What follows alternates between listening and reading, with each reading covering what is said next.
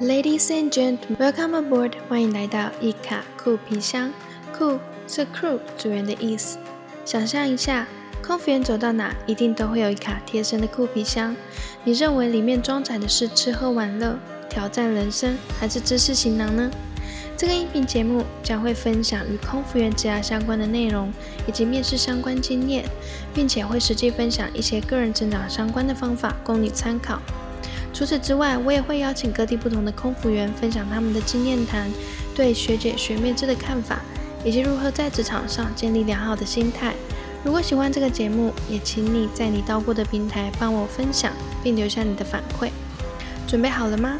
现在，请您将你的电子类产品调整为静音模式，这样才不会漏听接下来的内容。Now, please turn off the other electronic devices and enjoy the flight.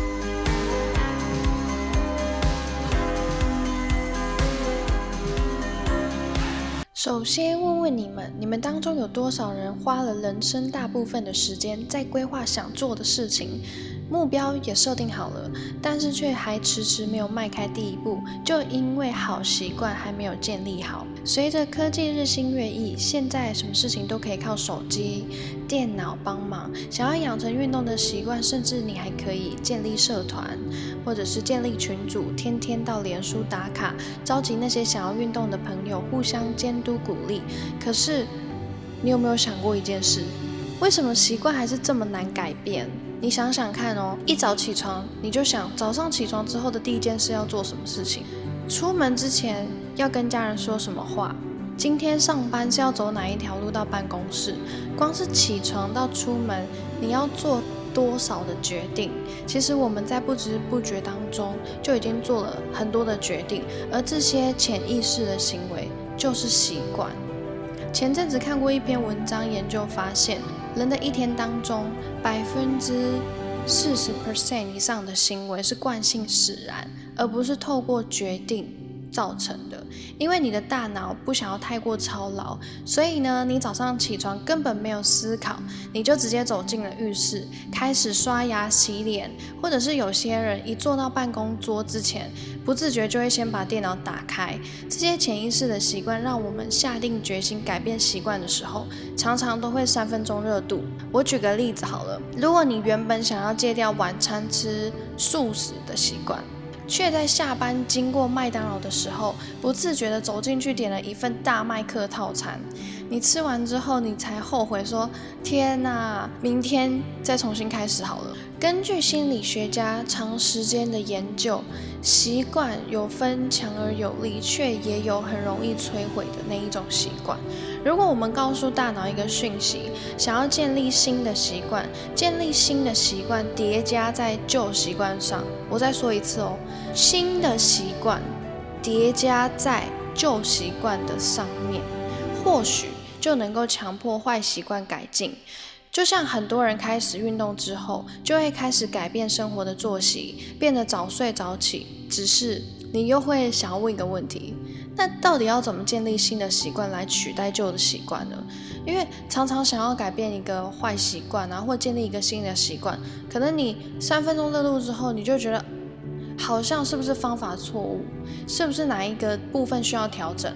因为你想了这些，因为你思考了这些事情之后，你又会放弃。然后呢，没多久你又会想要建立新的习惯，但是过了没多久你又放弃，过了没多久你又想要建立新的习惯，一直在循环里面。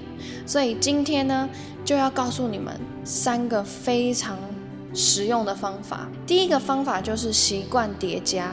建立新习惯的最佳方法之一，就是确定你已经有的习惯。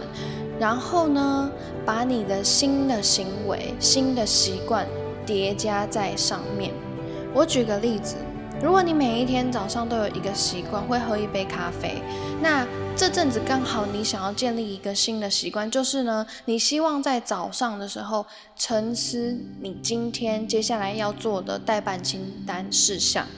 那这个时候，你可以把这个新的习惯叠加在你原本就有的习惯上面，也就是呢，你就早上一起床习惯喝一杯咖啡，当你倒完咖啡之后，你就可以开始沉思，因此你就建立了这个习惯。或者是我再举一个例子，当你下班之后，你通常回到家，你可能会把工作服换了，换成居家服。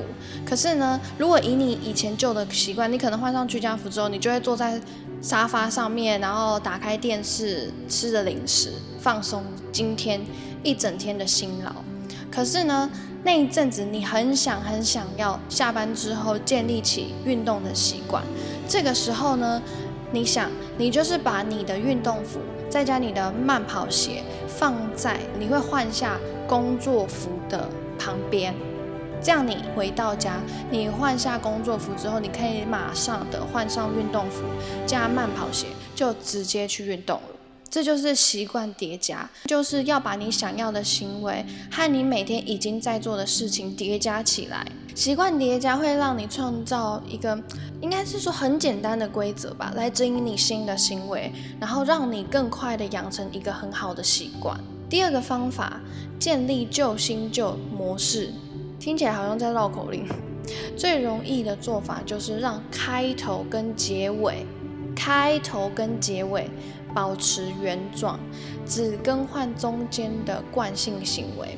如果以戒烟为例子好了，原本你可能习惯每天下午休息的时间会走到公司的楼下，边抽烟边跟同事聊天。现在要你戒除抽烟的习惯，可能很多人会直接强迫自己，我干脆就不要下去抽烟就好了，这样我不就可以改掉这个坏习惯吗？可是你却往往因为一起抽烟的同事的邀约，然后呢，你又放弃了改变的动力。这时候呢，你不如将抽烟改成到楼下便利商店买一杯咖啡，用一个新的习惯来取代你之前想要改变的坏习惯。也就是呢，让你原本的开头旧的习惯，下午休息跟结尾也是旧的习惯，跟同事聊天嘛，维持原本的状态，只改变了中间抽烟的惯性行为。所以呢，你只要休息的时候。先到附近的便利商店买咖啡，就可以拿着那一杯咖啡继续跟同事聊天。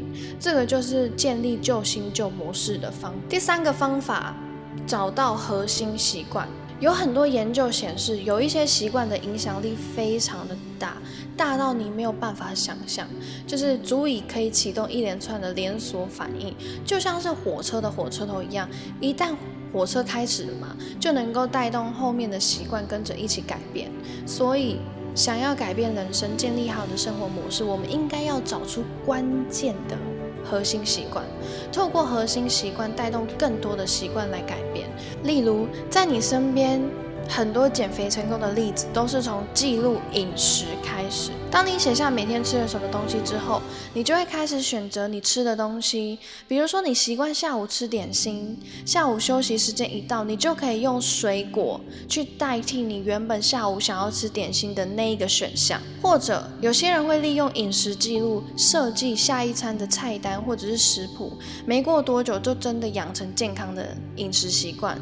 因为习惯是不知不觉。中的养成，想要改变习惯，靠的也是一点一滴的改变。就像上面减肥的例子一样，如果你一开始就打算用健康的饮食习惯设定为目标，全面的去改变自己的饮食习惯，从记录饮食开始，之后再从吃点心变成吃水果的替代方式，也就能够达成最终的目标，建立健康的饮食习惯。反正不管好的习惯、坏的习惯都可以重新改造，但是最后都不要忘记给自己奖励。例如，你最近想要建立一个新的习惯，就是每天持续的运动，然后你设定了一个时间轴，长达三个月之后，你在这段三个月之内，你都有做到这件事情，也养成了这个新的习惯的话，你就可以犒赏自己买一双更舒适的运动鞋。再举另外一个例子，如果你想要养成睡前阅读一本书一个章节的这个习惯，而你也持续长达了半年之后，你就可以定一个奖励，例如买一个漂亮的书柜送给自己，而这个奖励可以依照你自己的喜好来决定。节目的尾声，想要请大家从今天开始做一件事情，你可以拿起一支笔，一张纸。花个二十分钟写下三个你想要改变的大大小小的习惯，写下具体执行的计划，并且按照上述提及的三个方法，习惯叠加，建立旧新旧模式，找到核心习惯，开始执行，也给自己定定一个期限，在期限之内达成之后，犒赏自己。最后。我想要送大家一段话：我们每一个人都把大部分的时间投入在公司里面，但是你千万不可以小看下班之后的关键十六个小时。你是选择下班之后犒赏自己，不让大脑思考呢，还是选择下班之后创造跟其他人的不同？从今天开始，每个人都开始建立一个好的习惯，并且持之以恒的改变下去。只要你一刻不停坚持下去，你就会很难想象自己能够。取得多么伟大的成就，这就是微习惯的力量，用微小的改变获得明显的效果。最后，真的非常感谢你预留你宝贵的时间收听这个节目。